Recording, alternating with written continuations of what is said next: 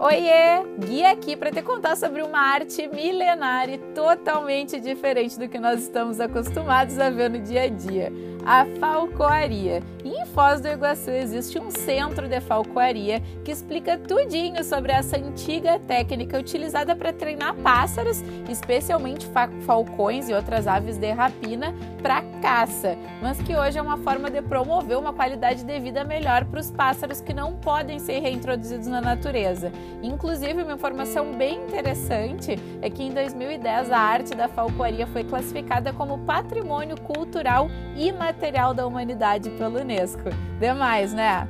E no centro da falcoaria, os visitantes podem ver as aves bem de pertinho e ainda acompanhar o treinamento delas. E é muito impressionante ver como elas conseguem entender super bem os comandos. Então, se tu ama animais e quer conhecer mais essa forma de conexão do homem com a natureza, não deixa de visitar o centro da falcoaria em Foz do Iguaçu.